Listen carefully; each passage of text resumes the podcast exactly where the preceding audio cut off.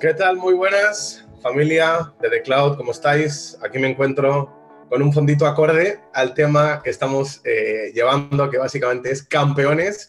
Estamos contentísimos de todo lo que está pasando, de lo que está ocurriendo la semana pasada, incluso también en eh, Latinoamérica. Realmente hay muchísima gente, muchísimos testimonios, muchísimas personas que nos están contando bueno, de todo lo que está ocurriendo y nos encanta, nos encanta porque eso es lo que en su momento soñamos, eso es lo que hemos esperado, eso es lo que estamos trabajando por, ¿no? Y es la razón por la que nos movemos, porque queremos ver, bueno, pues eh, gente conectar con su propósito, gente conectar con Dios, gente eh, vivir más feliz, gente aproximarse a los límites de su plenitud y descubrir que cada vez puede tener más.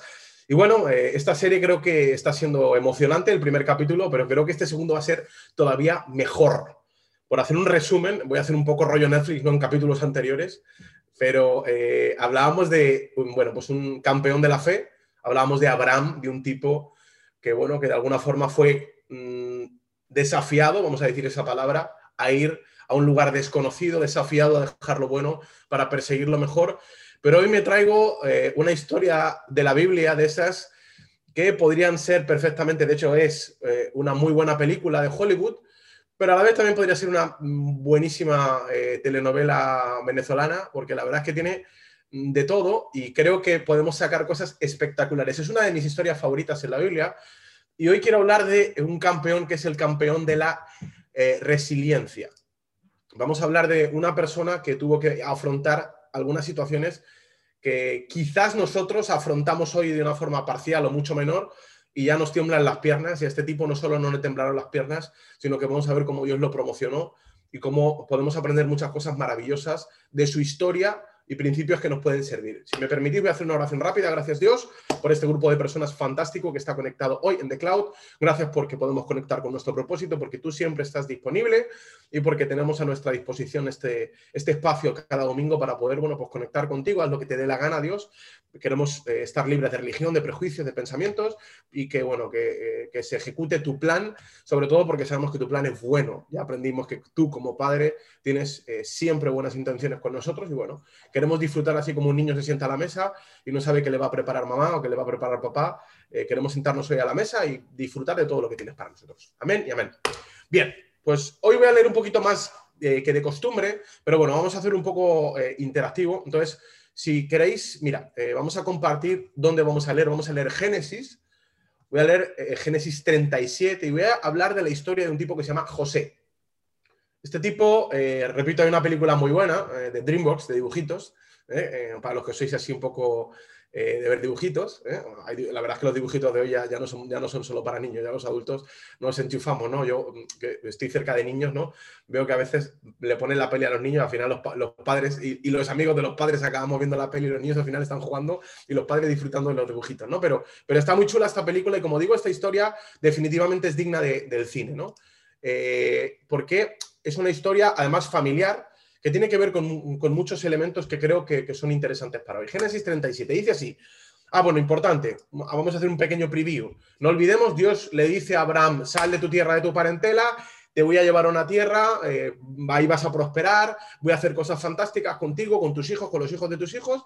Y estamos hablando de unas pocas generaciones, si no estoy mal, tres generaciones después, eh, estamos hablando de un tataranieto, un, un bisnieto de, Abraham, que ya en esta tierra, bueno, pues está estableciendo su familia. Y aquí ocurre algo, ¿vale? Entonces, dice, habitó Jacob en la tierra donde había morado su padre, en la tierra de Canaán, esta fue la tierra que Dios le prometió, en este caso a Abraham, eh, y, esta es la historia de la familia de José, siendo de edad de 17 años, apacentaba, o sea, cuidaba las ovejas con sus hermanos, y el joven estaba con los hijos de Bila y con los hijos de Zilpa, mujeres de su padre. Informaba José a su padre, de la fama de ellos, llamaba Israel, que es el mismo Jacob, a José más que a todos sus hijos. O sea, básicamente había una familia con muchos hijos, había hijos de diferentes mujeres, ¿vale? Y aquí, aquí empiezan las claves, ¿no? Y dice que, eh, bueno, José era más amado. Este tipo era un tipo especial. Era más amado que el resto de sus hijos. Y dice, porque no había tenido, lo había tenido en su vejez, y le hizo una túnica de diversos colores. Bueno, aquí quiero sacar un principio, ¿no? Eh, el amor, lo hablábamos cuando hablábamos del padre, mm, detona honra. La honra es fruto del amor. O, al final, cuando tú amas algo, hablábamos del principio de honra, ¿no? Cuando tú amas cosas en la vida, bueno, pues al final le das espacio, le das honra, ¿no? Lo separas. ¿Qué ocurre? Que este tipo, básicamente, bueno, pues era un, hermano, un hijo de una familia, pero lo querían mucho, ¿eh? su padre lo quería mucho por, por, una serie de circunstancias y le dio una túnica de colores. Evidentemente en aquel tiempo, pues no sé, no le iba a dar un iPhone, ¿no? Pero dentro de las cosas que había en aquel tiempo, pues probablemente era la forma más especial de decirle, eres importante para mí, eres un crack, te quiero, ¿no? Eh, era, era visible, el tipo, bueno, pues eh, era honrado. Una de las cosas que ocurre cuando tú te acercas a Dios, te acercas a tu padre, es que de repente ocurre, ¿no? Acuérdate que a, Abraham Dios le promete honra, le dice, y vas a ser honrado, ¿no? Entonces, la honra es una consecuencia de, ¿vale? O sea, cuando alguien tiene, tiene esa honra, a veces es parte de la bendición de Dios. Y viendo sus hermanos, que su padre, este es el versículo 4, lo amaba más que a todos los hermanos, lo aborrecían, o sea, le tenían un asco que no podían poner una tirria y no podían hablarle pacíficamente. O sea, les ardía hasta el punto que no podían ni siquiera hablar con él. ¿Por qué? Porque hablar con él por dentro les, les removía, ¿no?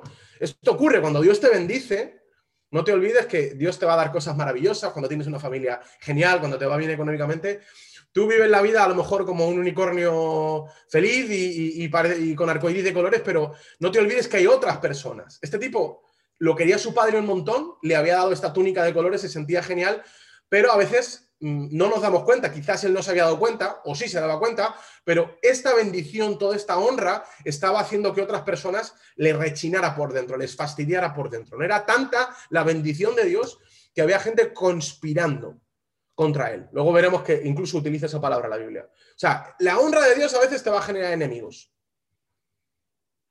Versículo 4. Y viendo a sus hermanos que su padre amaba, más que a todos sus hermanos lo aborrecían. Esto es importante para los que queremos eh, eh, vivir una vida espiritual. A veces entramos en un rollo happy flower que está muy bien, pero tenemos que ser conscientes que, tenemos un Dios en el cielo, que tenemos un Padre que nos ama, que, va a haber honra, que todo lo que hemos enseñado en The Cloud este tiempo es cierto y va a haber cosas maravillosas, pero no olvidemos que hay personas en nuestro entorno. En, en este caso, José tenía una ecuación perfecta, estaba en la tierra de su asignación eh, eh, o en la tierra de, la promesa que le habían prometido, o sea, estaba fluyendo en su propósito, sentía amor de su padre, estaba honrado, pero paralelamente en esta historia algo estaba ocurriendo, había gente que no le gustaba esto. Y me encanta porque la Biblia nos va a enseñar cómo lidiar con esta situación. Para empezar, tenemos que saber que existe esta situación. Hay gente que no va a disfrutar de que te vaya bien. Ahora vamos a ver por qué, ¿no? Pero dice así, sigue la historia, ¿no? De hecho, si tienes haters, aquí he puesto una nota que creo que es interesante. Que tengas haters a lo mejor es una buena señal. El otro día trabajaba con un empresario y me decía, es que queremos evitar los haters. Es imposible. Es imposible evitar los haters. ¿Por qué? Porque mm, ya no hablo solo de haters digitales, ¿no? Es imposible si te va bien, si haces algo, si promueves algo, si tienes una identidad clara, es imposible que alguien no se moleste. Y ahora, repito, vamos a ver, porque dice así, y soñó, versículo 5, José un sueño y contó a y lo contó a sus hermanos y ellos llegaron a aborrecerle más todavía. O sea, si ya les ardía, si ya tenían urticaria, esto les dio una úlcera a los hermanos. ¿Por qué? Bueno, porque si el tipo ya la bendición, la, honra, todo lo bien que le iba, les estaba fastidiando, ahora encima llega el, José, que vaya hábil que también es el José, y les cuenta sus sueños. Ojo, Ten cuidado que le encuentras tus sueños. Hay sueños que son para ti y sueños que son para otros. Hay honra que es para ti y honra que es para mostrar. Cuidado, porque hay veces que Dios te honra delante de los hombres, pero hay veces que hay honra que debes de quedarte. Cuidado con ese principio de marketing. Yo tuve que aprender esto en mi vida, ¿no? De querer enseñarlo todo y contarle los sueños a todos. Aquí probablemente, no lo dice la Biblia, pero esta es mi lectura, José cometió un error. O sea, tienes unos hermanos que te odian, que te envidian, que son unos haters máximos, llegando casi a troll, y tú vas y no solamente contento con que te odian por ser el favorito, porque te va bien, vas y les cuentas tus sueños. No es que yo voy a hacer, no es que yo voy a lograr, no es que mira lo que estoy visionando, mira lo que Dios ha puesto en mis manos. Vamos a ver por qué José se convierte en un héroe de la resiliencia, pero lo que está claro es que este tipo estaba en una ecuación increíble, era imparable, ¿no? A veces nos sentimos así, ¿no? La bendición de Dios, mira mi túnica de colores, estoy en la tierra de propósito, me va de lujo, Dios me da un sueño, creo que lo puedo ejecutar. Y cuidado cuando Dios te da un sueño, esto también es importante. ¿eh? Cuidado cuando hay un sueño, porque todo progreso necesita un proceso. Cuidado. ¿Y ahora qué ocurre? Dice, y él les contó el sueño, les cuenta el sueño, que básicamente era una visión. Los sueños de Dios traen visión, por cierto. Súper interesante, cuando Dios pone sueños en ti, eso se traslada a una visión. Este tipo tenía la, película montada, tenía el camino trazado, tenía el GPS ya con la dirección correcta, estaba todo marcado en su mente, pero ahora mira lo que ocurre. De repente le responden, les cuenta dos sueños y le responden sus hermanos. Voy muy rápido porque no quiero enredarme en el texto, ¿vale? Reinarás tú sobre nosotros, básicamente eh, se trataba de, unos manojos que se arrodillaban, bueno, una, peli. El punto es que la interpretación del sueño era que básicamente parecía que todo el mundo se iba a arrodillar delante de él, no sé, era como que iba a ser un crack. Imagínate que tú soñaras ahora, he soñado, no sé, que tenía pasta y te traía pasta y, papá te daba dinero y mamá te daba dinero y hermanos os daba dinero y trabajábamos juntos en una empresa que yo había formado. Y esto decía, pero yo voy a trabajar para ti, o sea, ¿qué pasa? Me voy a arrodillar delante de ti. O sea, estos estaban rayadísimos, enfadadísimos, ¿vale? Y dice, reinarás tú sobre nosotros, versículo 8, o señorarás sobre nosotros y le aborrecieron aún más todavía por causa de sus sueños y sus palabras. Y soñó otra vez, se lo vuelve a contar, y aquí hay un principio que creo que es muy interesante y te puede servir. Cuando te digo, ten cuidado a quién le cuentas tus sueños, yo pensaba y decía, claro, aquí hay un problema, es que la perspectiva desde la que está viendo el sueño José es una perspectiva inocente de, wow, mira lo bonito, lo que estoy soñando, lo que estoy dimensionando, mira lo que tengo en mi visión. Pero la perspectiva de los hermanos, incluso vas a ver que de los del, del padre, es que ellos no están soñando su propio sueño, ellos están viendo en el sueño del otro. Hay dos tipos de personas. Las personas que sueñan sus propios sueños y las personas que se ven reflejadas en tus sueños. Ojo, esto, es súper interesante. Yo lo estaba reflexionando esta mañana y decía, hostia, qué principio más bueno. Para negocios, para la vida, para la familia. Es decir, fíjate lo que ocurre.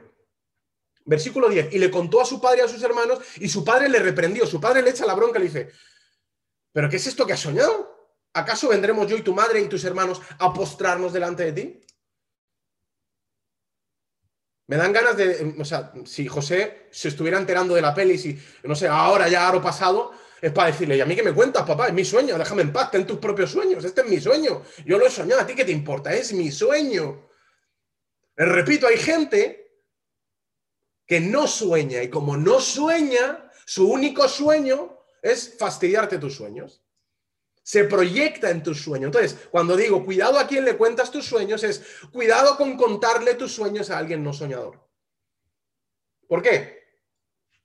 Porque cuando tú le cuentes tus sueños, él no va a decir, jo, qué peli tan guapa, mira la mía. Hace un tiempo hablaba con un rabino que me dijo algo súper interesante, porque eh, yo le hice una pregunta, no sé por qué decir esto, pero bueno, yo le hice una pregunta porque esta gente habla todo el rato de, shalom, shalom para arriba, shalom para, Tú conoces a alguien hebreo y siempre dice shalom, paz. Y probablemente uno de los sitios donde hay más conflicto, más leches y más patadas es en Israel en su tierra, que dices tú tanto salón para arriba, tanto salón para abajo, pero bombas por todos lados y, sí, salón, pero, pero 14 misiles, o sea, y, esta conversación que además eh, eh, la tuve, bueno, además con uno de mis profesores de universidad que me contaba también su historia, eh, esta pregunta era una pregunta un poco agresiva, porque al final preguntarle a alguien, decirle, oye, vosotros decís salón todo el rato, pero, pero estáis a leches todo el día, o sea, ¿cómo, se come esto? Y me, encantó este profesor porque me habló y me dio eh, una perspectiva diferente de lo que para los hebreos es el shalom y lo quiero usar como ejemplo. Dijo, es que para los occidentales, para nosotros, la palabra paz significa ausencia de conflicto. Sí, tiempos de paz. Pero para un hebreo, paz significa tierra. Me quedé igual que vosotros, con una cara de, ok, ¿y cómo esto que me estás contando? O sea, lo contrario a paz perdón, no es conflicto o guerra, lo contrario paz sería destierro. Ahora, fíjate cómo, cómo, cómo hiló este pensamiento y cómo, cómo me ayudó este pensamiento. Dijo, tú puedes estar en mitad de un conflicto, pero si sabes cuál es tu tierra, estás en paz. Lo voy a decir de otra forma. A ti no te molesta la casa del vecino siempre y cuando tengas tu casa. El vecino reforma su cocina y tú lo, vas a poder disfrutar la reforma de su cocina siempre y cuando tú tengas tu cocina. ¿Sabes quién sufre cuando a ti te va bien? ¿Quién sufre por la casa del vecino? El que no tiene casa. El que no tiene su paz el que no sabe quién es, el que no tiene su identidad, el que no, el que no tiene lo suyo, sufre porque como no tiene lo suyo, se ve reflejado en los demás. Esto le estaba pasando a José. José tenía paz, José estaba en el lugar que Dios le había hablado a su, tatarabuelo, él estaba honrado por su padre, se sentía amado, él hacía lo que tenía que hacer en su día a día, pero los otros se sentían mal, no tenían sus propios sueños, y claro, cuando viene José y le cuenta su sueño, los otros dicen, ¿y cómo me veo yo en tu sueño? Pero ¿quién te ha dicho que te tienes que ver en mi sueño? Ten tu propio sueño.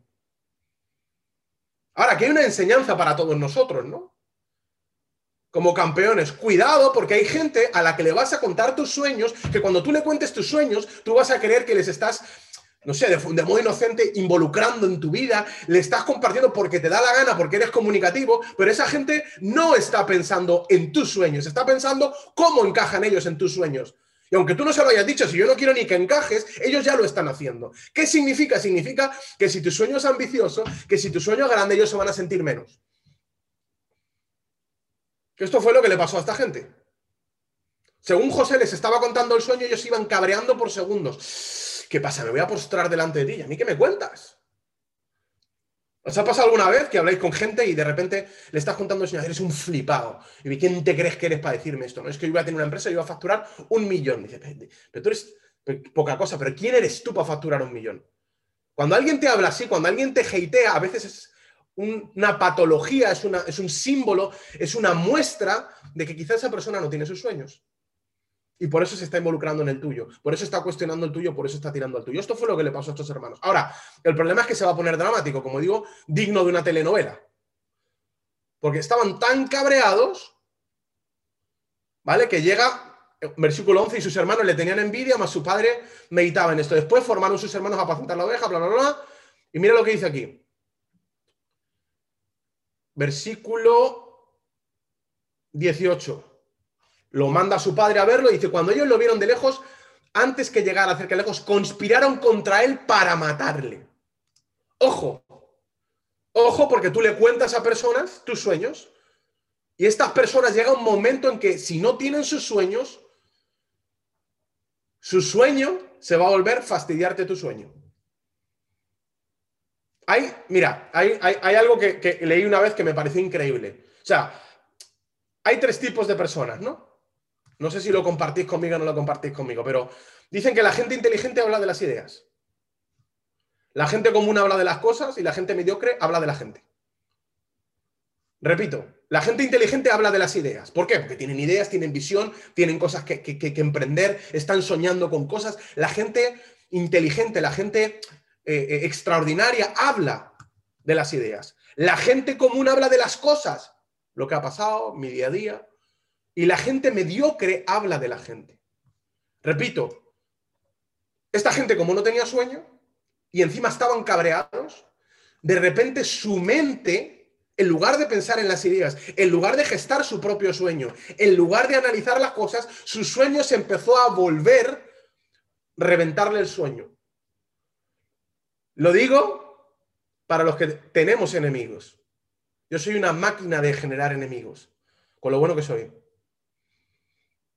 Y en alguna ocasión de mi vida, mira, por ahí alguno hace así con la mano, y en alguna ocasión en mi vida, cuando entendí esto, dije, ah, vale, ¿por qué tengo enemigos? Tengo enemigos, seguro porque soy un capullo muchas veces, eso está garantizado, pero en muchas ocasiones a veces genero enemigos porque tengo sueños. Soy un soñador. Yo no seré otra cosa, pero soy un soñador. De hecho, José es conocido como un soñador. Mucha gente destaca de él su capacidad para soñar.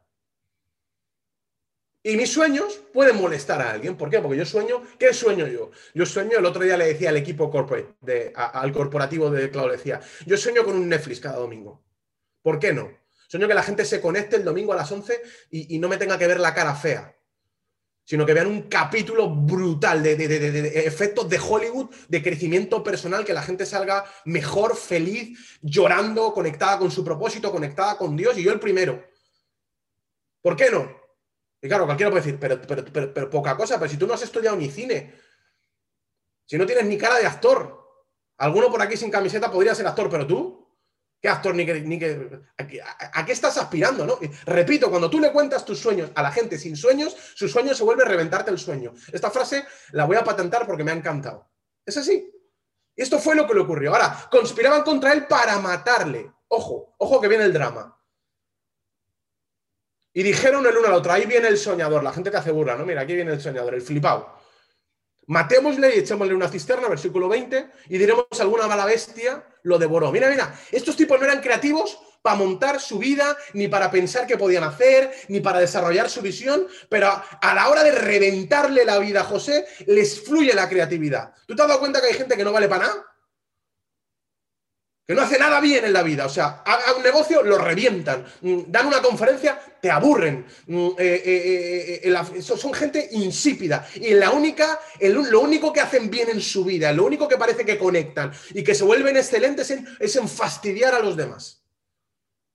Esto de repente hasta, hasta se vuelven creativos, o sea, dicen, no, no, mira, vamos a decirle a nuestro padre que se lo ha comido un bicho y vamos, y encima, mira, actores de Hollywood, aquí, aquí, aquí nace un poco rollo Spielberg, vamos a matar un cabrito, le tiramos sangre a la túnica, se la arrancamos, se la damos a nuestro padre. Si hubieran puesto toda esa energía en construir una vida, en construir un sueño, no hubieran necesitado joder a, a José, pero da igual. Ellos no eran creativos para bendecir ni para construir, eran creativos para destruir. Ahora bien, ¿qué ocurre? Versículo 23. Sucedió pues que cuando llegó José a sus hermanos, ellos le quitaron a José su, túnica. Lo que más le fastidiaba y lo primero que le quitaron fue su honra. Mira, esto es un proceso que Dios tiene con muchos de nosotros. Y os aviso, porque lo he pasado en diferentes ocasiones en mi vida. La honra es algo que Dios da pero a veces permite, fíjate lo que digo, ni siquiera digo que la quite, permite que sea quitada de nuestra vida. Tú imagínate este tipo con su, con su super tuniquita, wow, soy, soy el crack de estos tiempos. Y de repente llegan sus hermanos, los resentidos, los sin sueños, los hechos polvos, los ahora casualmente creativos, se inventan una peli y la peli empieza por un principio, es te reventamos y te arrancamos tu honra. Déjame decirte algo, hay ocasiones en el proceso de un campeón de la resiliencia en el que vas a tener que ver cómo tu honra se hace añicos en el suelo. Te lo dice alguien que ha pasado por momentos, un día en persona, con un cafetito, con un vino, eh, os contaré algunas de mis historias, pero yo he pasado de ser una persona en algún momento, bueno, pues con cierta honra, con ciertas personas que te aplaudían, gente que te admiraba, gente que te quería, gente que te escribía en aquel tiempo en las redes sociales, digo aquel tiempo como si fuera un viejo, ¿no? Pero a de repente ser escoria. Este tipo pasa de ser el favorito de papá, de tener la túnica más chula del barrio, a de repente, vamos a ver la historia, lo dejan, con perdón, aquí, mm, tampoco es que hubiera un Zara muy cerca, lo dejan en pelotas, perdón, sus hermanos le arrancan, lo humillan, pasa de ser el honrado a ser el humillado. No tengas miedo a la humillación porque en ocasiones nos va a tocar en ocasiones nos va a tocar, es parte de nuestro proceso. Es parte de nuestro proceso si lo, decidimos. Le quitan su túnica. Y ahora viene aquí el punto, aquí viene un punto interesante. Y le tomaron, versículo 24, y le echaron en la cisterna, pero la cisterna estaba vacía, no había en ella agua. Lo tienen en un pozo, vamos. Aquí me encanta, me encanta lo que simboliza un pozo, ¿no? Porque yo estaba en mi mente imaginándome la peli. Yo soy súper, súper mm, dibujo animado en la cabeza, ¿no? Yo, yo, tengo un mono con, platillos así. O sea, yo me, me, imagino las pelis, pero me imagino a este tipo desnudo. Después de ser el favorito, me imagino qué se le pasa por la cabeza a este tipo cuando lo meten ahí en un pozo desnudo y además lo han hecho tus hermanos, tío, los, de tu sangre, los, que tú quieres, con los que te has criado, los que te cuidaban. Cuántas historias bonitas, cuántos mensajes y, momentos tiernos habría tenido. Y estos salvajes me han despelotado, me han humillado, me han odiado y me han tirado un pozo. El pozo simboliza, primero, falta de visión. ¿Cuál es la característica de un pozo en la tierra? Que nadie te puede ver y que tú no puedes ver a nadie. Estás bajo tierra, nadie sabe que estás ahí. Déjame decirte algo, en el proceso de alguien que quiera tener éxito, siempre vas a tener etapas de pozo. Te va a tocar una etapa de pozo.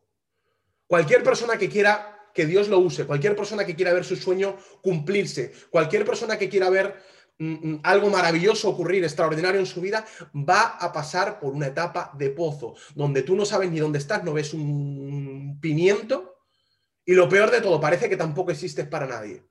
¿Os ha pasado alguna vez? Súper curioso. A mí cuando, me pasó decía, pero ¿cómo puede ser que toda esta gente que me quería tanto, en este momento parece que me olvidan, parece que, parece que, se les ha borrado el teléfono del móvil, parece que mi Instagram mm, mm, tiene 40 shadow ban. ¿Qué ha pasado con, mi, vida. O sea, de repente no soy importante, de repente, no sé, estaba en este sitio que parecía que lo iba a petar, que, que, la gente se acercaba a mí y ahora de repente estoy en un sitio donde no veo nada, no sé ni dónde estoy. Pero lo peor de todo es que parece que me han ignorado, parece que nadie me ve. La etapa de pozo es clave. La etapa de pozo es una etapa, decíamos la semana pasada, de prueba. Aquí es donde empieza a gestarse la historia de José. Mira, mira qué bonito esto. Hasta ahora José tenía todo de cara. Hasta ahora José tenía propósito, tenía honra, tenía muchas cosas maravillosas, pero todavía no se le había probado. Acuérdate el principio que enseñábamos hace algunos días, cuando decíamos, Dios no usa nada que no haya probado primero. Dios no promociona nada que no haya sido testado primero. Ahora viene la etapa donde José va, a tener que demostrar qué clase de tipo es. Sí, tienes todo el propósito, sí, tienes todo el potencial, sí, tienes honra, eres un crack, fenómeno, muy bien. Tienes juventud, uy, qué bien hablas, uy, qué, visión tienes, uy, qué emprendedor eres, uy, que, eres un gran entrenador, eres un gran psicólogo, eres un gran profesor, eres un fenómeno, eres un gran marido, te va de lujo, eres un fenómeno, perfecto, prepárate. Porque a lo mejor en tu etapa de pozo es cuando Dios quiere gestar tu siguiente nivel. Tú crees que no estás viendo nada, de hecho no estás viendo nada, pero aquí es donde empieza la fe, donde Dios se lo está viendo todo. ¿Y qué ocurre? La historia, esta historia os recomiendo que la leáis, pues la estoy pasando muy por arriba, incluso que os veáis la peli porque es para llorar. O sea, la, situación es, es, tremendamente dramática, porque al final se ponen a comer, se, llevan la ropa, lo dejan desnudo. De hecho, fíjate la historia. La historia es, brutal porque estos eran tan malos, tan malos, que uno de ellos, Judá, lo, podéis leer en, el, en el versículo 27, dice, oye, si lo tiramos en el pozo a este, aquí no vamos a ganar nada. Vaya tela, ¿no? O sea, ¿qué, hacemos? mejor vendámoslo como esclavo. O sea, aquí viene la, gracia, ¿no?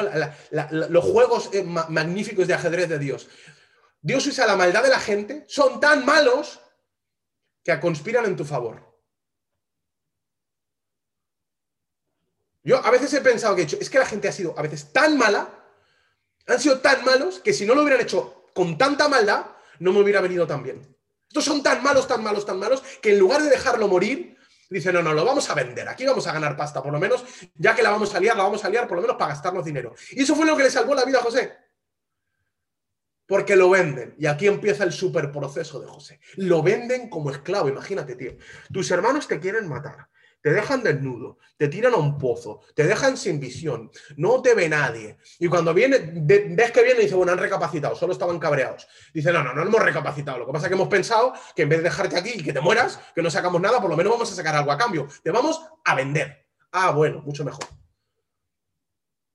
sea, cuando no, parece que no puede haber más drama. ¿Os ha pasado alguna vez? A mí me pasa, quizá porque soy un dramático por excelencia, ¿no? Pero que dices, no me puede ir peor, o sea, no me puede pasar algo más, o sea, es imposible. Ya, ¿en qué mente maquiavélica se ha gestado esta historia o este, este cúmulo de infortunios que parece que están diseñados a la carta para reventarme? Yo me imagino pensando así, José, en el pozo, ¿no? Me cachis en la mar, mis hermanos, qué desgraciado. Pero ¿qué he hecho yo para merecer esto? Pero es que, ¿qué, qué más me puede pasar? Y aparecen tus hermanos y, ah, Dios me ha escuchado. Y dice, no, te vamos a vender. Ah, genial. Bien. Estupendo. Bueno, cuando pasa ese súper infortunio, ese momento en el que parece que no puedes tocar más fondo y ya es asquerosamente horrible, eso lo está usando Dios. Tú no lo sabes porque no lo ves, porque estás cabreado, porque vienes del pozo, porque estás reventado. Imagínate, estás ciego en una cisterna, en un pozo, no veías nada, te sacan ahí con la luz, no ves nada. Y medio cegato, te entregan a unos esclavos y, solo ves drama. Drama, drama, drama. O no ves nada o ves drama. Pero Dios está preparando un camino.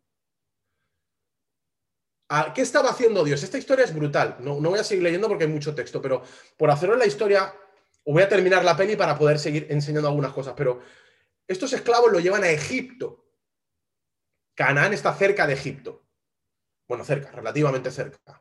al menos en el planeta Tierra. Lo llevan a Egipto, una tierra extranjera. O sea, ojo al dato. Dios le promete a su tatarabuelo ir a una tierra, ahora este tipo lo sacan de su ropaje, o sea, le quitan su honra, le quitan su identidad, le quitan la tierra de su promesa y se lo llevan como esclavo. Esclavo simboliza que, que no depende de sí mismo, que tiene que servir a otros. Y se lo llevan a Egipto. Y como digo, esto era parte del plan de Dios con él. Y ahora, estando en Egipto, lo ponen a trabajar en la casa de, lo venden y lo ponen a trabajar en la casa de un oficial del faraón, un policía de alto nivel de aquel tiempo. El tipo trabaja y aquí por eso digo yo que José empieza a gestar su historia de resiliencia. ¿Por qué? Porque la historia va, así. El tipo está trabajando en la casa de este oficial y lo hace tan bien, tan bien, que lo promocionan. Importante, principio de éxito para un campeón de la resiliencia aunque no estés en el lugar que te gustaría, aunque no estés en el lugar que te mereces, aunque creas que la vida ha conspirado contra ti, aunque creas que hay un montón de gente asquerosa que, conspira y que te ha jodido la vida, da tu mejor versión. Porque si das tu mejor versión, aun en tiempos difíciles, eso lo va a usar Dios para promocionarte. Eso es la resiliencia. Al final, resiliencia es la capacidad de afrontar la adversidad.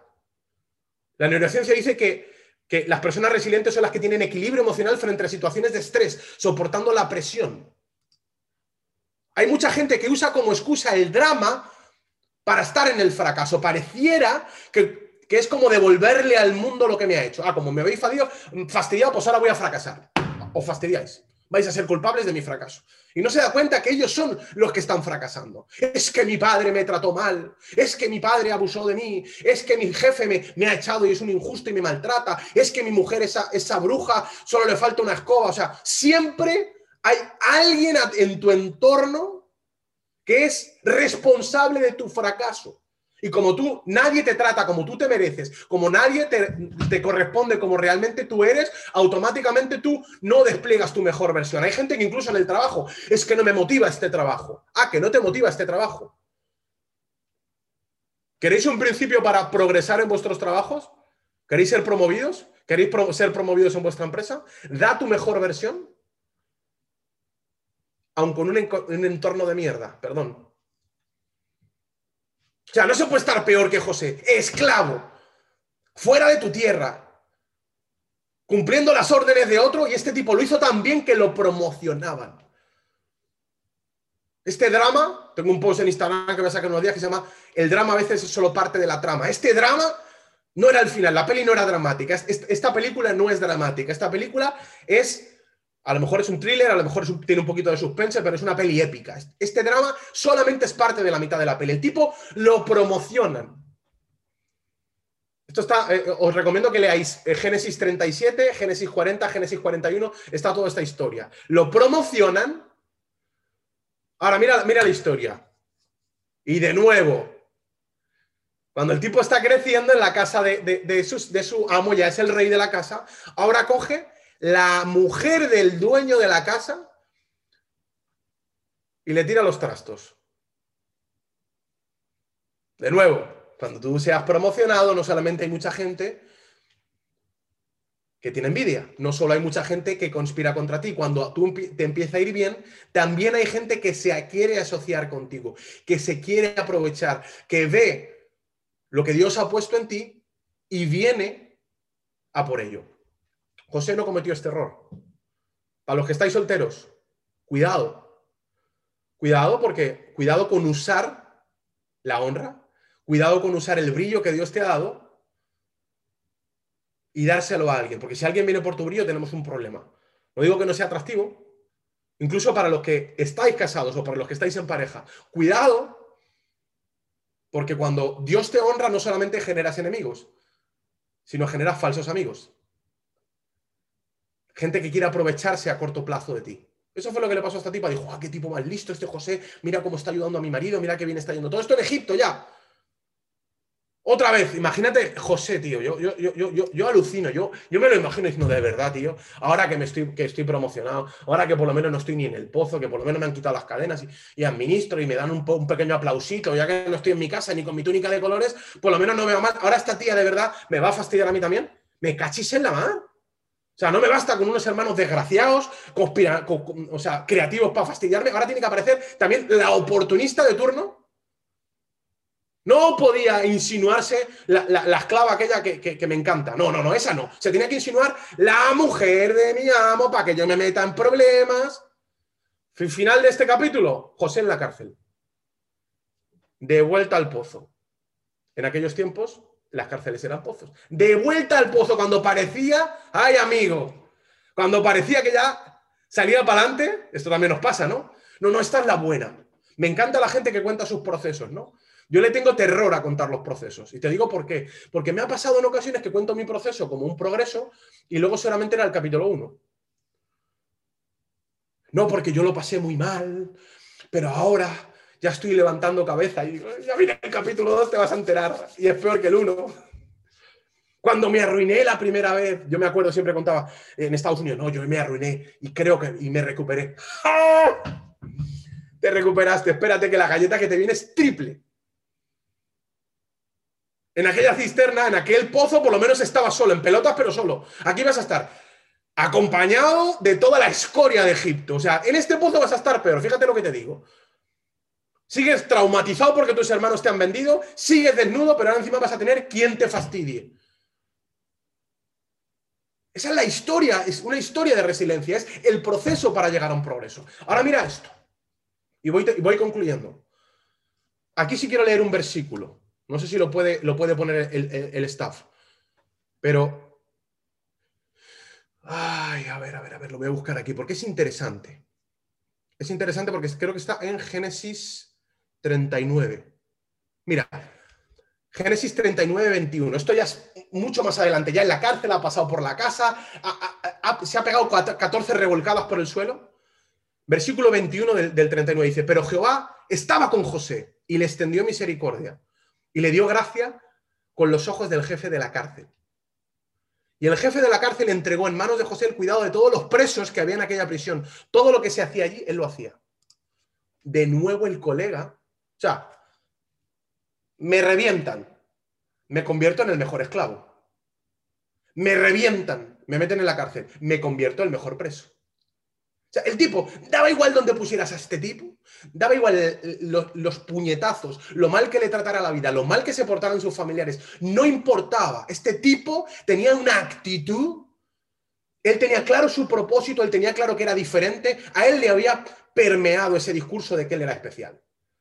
Lo que nos está diciendo esta historia es que esa túnica de colores era solamente la muestra de algo que estaba ocurriendo. Hay gente que tiene honra, pero la honra es solamente una túnica. Este tipo no tenía, no era especial porque tenía una túnica. Tenía una túnica porque era especial. No, no tenía honra o no era especial porque tenía honra, digámoslo así. Tenía honra porque era especial. Cuídate de que la honra que te venga sea por ser especial. Cuidado con las túnicas que no te mereces. Porque Dios va a probar. Dios va a probar si te mereces la túnica de colores. A mí me ha pasado. Cuidado con el marketing, familia.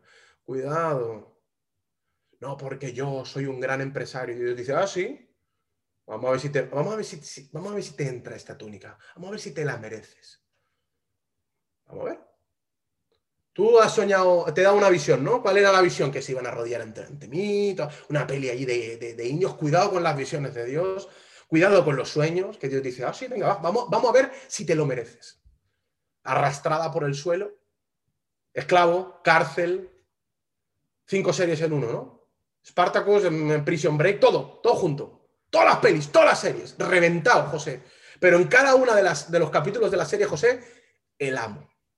En la casa de Potifar, en la casa del el, jefe. En la, en la, cárcel, el jefe. Y metido en mitad, aquí viene el final de la peli, ¿no? Y metido en mitad del pozo, de la cárcel, ya como jefe de la cárcel, el tipo encima, mira, un tío de la cárcel Así son las historias de, éxito. Si yo te cuento cómo me conocí con mi mujer, una, señora que me dijo, o sea, las historias de éxito ocurren así, parecen carambolas del destino. Había una persona, mira, cuando una historia empieza, había una persona, esa historia va a molar, ya te lo digo. Porque Dios juega así. Un tipo que estaba ahí en la cárcel, hecho polvo, tiene un sueño, dos tipos tienen un sueño. La historia se cuenta sola, ¿no? En una de, esas noches de divagar, de, yo qué sé, de, estaban ahí compartiendo vino, no teníamos, yo qué sé, un, un mulito de rata, cada uno ahí compartiendo el mulito de rata los tres, le cuentan el sueño y cuando le cuenta el sueño, José se lo descifra. Y este tío luego acaba en, la mesa del faraón sirviéndole las copas. Y cuando faraón tiene un sueño, el copero, el tipo que estaba en la cárcel, se acuerda que en la cárcel había un tío que descifraba sueños para hacerte el cuento corto después de toda una vida de proceso o de unos cuantos años de proceso, después de varias veces en el pozo, de falta de visión, este tipo va a promocionar, José va a salir de la cárcel, leer la historia porque es brutal. En un día pasa de estar en la cárcel a convertirse en el segundo de Egipto. Vamos a, compararlo. Egipto era el territorio en ese momento de moda. Vamos a poner un ejemplo. Tú imagínate que a mí me venden al peso para forrarse en Estados Unidos. Y yo estoy en la cárcel de Estados Unidos. Sea, me extraditan. Soy tan escoria en España que me extraditan a los Estados Unidos y me meten en una cárcel. Y en un día paso de estar en la cárcel de los Estados Unidos a convertirme en vicepresidente de los Estados Unidos de América. Eso fue lo que le pasó a José. Por una oportunidad que Dios le da. Pero ¿sabes por qué le dio una oportunidad? Porque José le descifró un sueño a alguien en la cárcel. O sea, en vez de estar enfocado en su drama, en la cárcel estaba siendo productivo. Déjame decirte algo. Si tú estás en un pozo, si tú estás en la cárcel, si estás reventado, no, estás preso, no puedes salir para adelante, no puedes salir para atrás, te sientes oprimido, te sientes que, que hay mucho que tienes que hacer y no sabes cómo salir, sientes que no ves, da tu mejor versión. José no estaba pensando que si sus hermanos, que desgraciados, que si la mujer de Potifar, que, que, oportunista, que desgraciada. Él no estaba pensando eso. Él estaba en el sitio dando su mejor versión. Alguien tenía un sueño, en vez de estar, imagínate cómo estaría en la cárcel. Yo me ponía en su lugar y decía, a mí un tío me cuenta un sueño en la cárcel, después de todo lo que pasó, le digo, tío, cállate que quiero dormir, déjame en paz, ni me hables. esos momentos en los que tú das tu mejor versión, que no se espera que la tienes que dar, esos son los momentos. Si José no hace eso, pierde su oportunidad. Cuando tú das tu mejor versión en los momentos más difíciles, ahí está tu oportunidad. Concluyo con esto y déjame aplicar todo lo que hemos hablado hoy. José tenía básicamente un potencial increíble. Dios le había dado un potencial increíble. Ese tipo era especial. Pero no te olvides que aunque seas especial, que lo eres, Dios no promociona nada que no haya probado primero. Este tipo tenía que ganarse la túnica. Él era especial, ya, había, ya tenía el potencial, ya tenía la promesa, ya tenía los sueños. ¿Tú eres especial? ¿Seguro que tienes sueños? Y te mereces todo lo bueno que te pase, pero déjame decirte algo. El proceso es parte del progreso. El drama es necesario en la trama. Si tú quieres gestar una visión de Dios, si quieres gestar una visión y completar tu propósito, créeme que te va a tocar lidiar, te va a tocar aprender resiliencia, te va a tocar experimentar situaciones difíciles, anómalas, complicadas, en las que, cuidado, depende cómo tú actúes, vas a abrirte o cerrarte puertas. Ese jefe que te molesta, ese padre que te atormenta, esa mujer que hoy no entiende nada, ese marido que es un ceporro integral. Eso lo está usando Dios para gestar resiliencia. Esa es la herramienta con la que Dios está limando tu propósito, con la que Dios está limando tu logro extraordinario. Esa dificultad que parece que, que dices, qué asco de vida. no, no, no, no es que la vida sea una mierda. No, no, no, no, no, no, no, no. Si lo ves así, probablemente te pierdas el, propósito. Ahora, si tú ves la lima de Dios, si tú ves la oportunidad de promocionar, si tú ves la oportunidad de ser el rey, ¿en qué estoy? En la cárcel. Si tú ves la oportunidad de ser el rey de la cárcel, si tú ves la oportunidad de ser el mejor esclavo, el mejor empleado, si tú ves la oportunidad de ser el mejor, aun en la situación más asquerosa del mundo, créeme que Dios te está mirando. Y aunque tú creas que te estás alejando, ay, es que me estoy alejando de mi propósito, y un cuerno. En 24 horas Dios se las ingenia y un amigo de un amigo de un tío que se acordó de ti, que conociste, que te contó una película, ese tío Dios lo usa y ¡pum! En 25 minutos te cambia la vida, porque Dios es así. Un negocio, una persona, una promoción, alguien te dice de repente, ¡pum! Una oportunidad, voy, vengo. Así ocurre. Ya hemos pasado el capítulo de la fe, ya sabemos eh, quién, es Dios, es nuestro Padre, ya sabemos las intenciones de Dios, ya sabemos que la fe puede gestar cosas grandiosas, pero la fe tiene que ser testada. La fe necesita resiliencia, el propósito del destino tiene resiliencia. Déjame hacer algo, yo voy a hacer algo diferente. Quiero poner una música, que ya sabéis que nos encanta la música en The Cloud, pero me gustaría hacer un ejercicio espiritual contigo. Me gustaría que pudieras conectar un segundo con Dios y pensar por un instante en tu drama. ¿Por qué no? No sé si es peor que el de José, ya es difícil, ¿eh? Pero que pensaras un momento en las cosas que te han ocurrido, que quizás no eran agradables. No sé, es muy bonito, muy gracioso lo que te estoy contando, pero ponte en la piel de José, lo difícil que puede ser que te vendan tus hermanos que los que quieres te despojen, te desnuden, te quiten toda tu honra, te humillen, te vendan como esclavo, te, te apaleen, estés años lejos de tu familia, dejes de ver a los que quieres, o sea, intenten abusar de ti, encima te metan en la cárcel, o sea, esto se cuenta, pero, pero, pero, imagínate vivirlo. Y estoy convencido que muchas de las cosas que te han pasado, que te pasan, que, que sufres cada día, probablemente no sean bonitas de contar. No lo sean. Pero déjame decirte algo.